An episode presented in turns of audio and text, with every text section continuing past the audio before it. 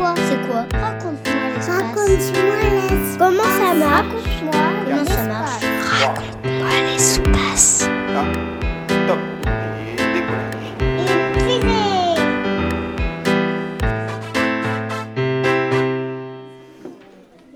Je m'appelle Lina, j'ai 6 ans. Je voudrais savoir qu'est-ce qu'il y a dans les planètes.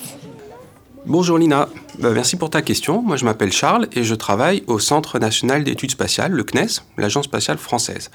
Et donc qu'est-ce que je fais au CNES? Je m'occupe de la mission InSight qui étudie l'intérieur de la planète Mars.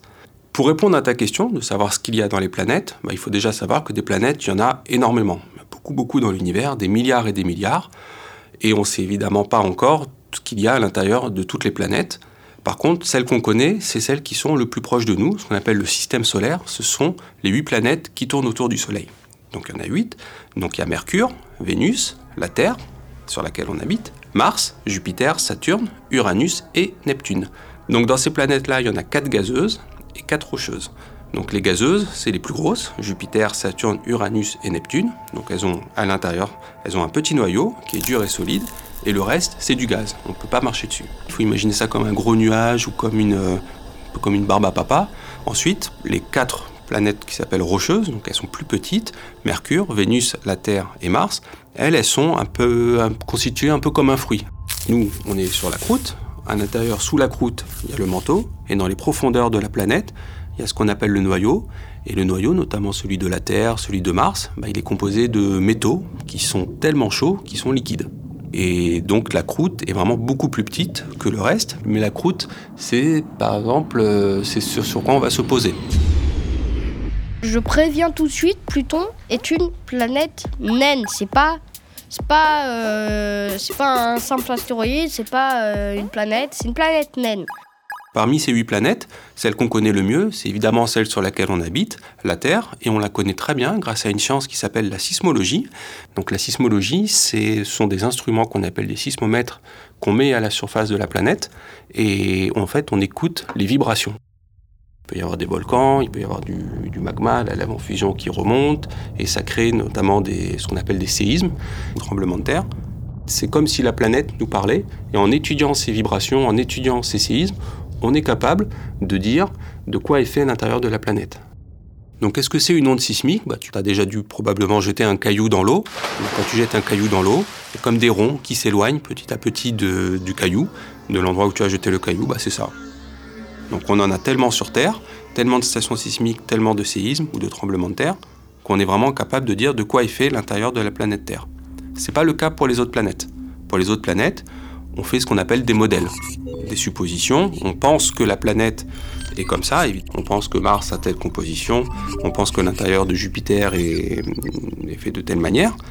Et en fait, pour confirmer ce qu'on appelle ces modèles, le seul moyen, en fait, c'est d'y aller sur ces planètes, de se poser sur ces planètes et d'écouter avec la sismologie euh, bah, les ondes sismiques ou les séismes de ces, de ces planètes. Donc, par exemple, la planète la plus accessible bah, depuis la Terre, bah, c'est Mars. Et on a envoyé pour ça une mission qui s'appelle InSight avec nos partenaires américains de la NASA en 2018. Et on s'est posé sur la surface de Mars et on a étudié l'intérieur de la planète avec un, instrument qui s'appelle SACE et qui est un sismomètre. C'est un instrument qui fait à peu près la taille d'un sac à dos, qui est posé sur le sol de la planète et qui permet de détecter et d'étudier les séismes ou les tremblements de Mars. Pas des tremblements de terre, on appelle ça des tremblements de Mars sur Mars. Donc le sismomètre SACE, il a travaillé pendant 4 ans sur Mars et il nous a permis de détecter plus de 1300 séismes.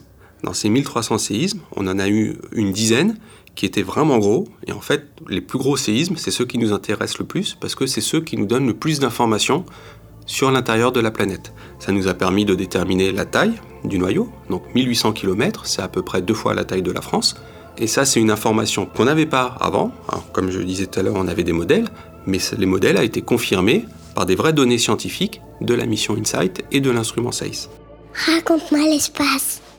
On a d'autres missions prévues dans le, futur qui vont nous permettre de savoir de quoi euh, est fait l'intérieur des planètes ou des lunes. Donc on va retourner sur la Lune pour y déposer un autre sismomètre qui est en fait le petit frère du sismomètre 16 de la mission InSight.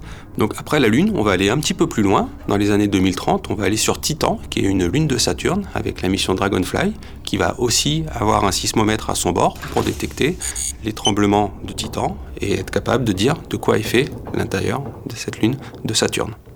En tout cas, Lina, j'espère que j'ai répondu à ta question. Les données qu'on a collectées sur Mars, qu'on va collecter sur la Lune et sur Titan, resteront disponibles et tu pourras peut-être toi-même les étudier et nous dire de quoi est fait l'intérieur des planètes. Merci Charliana, chef de projet de l'instrument martien SEIS Insight au CNES, l'agence spatiale française. Merci. C'était Raconte-moi l'espace, une série de podcasts produite par le CNES qui répond aux questions scientifiques et spatiales des enfants, petits et grands.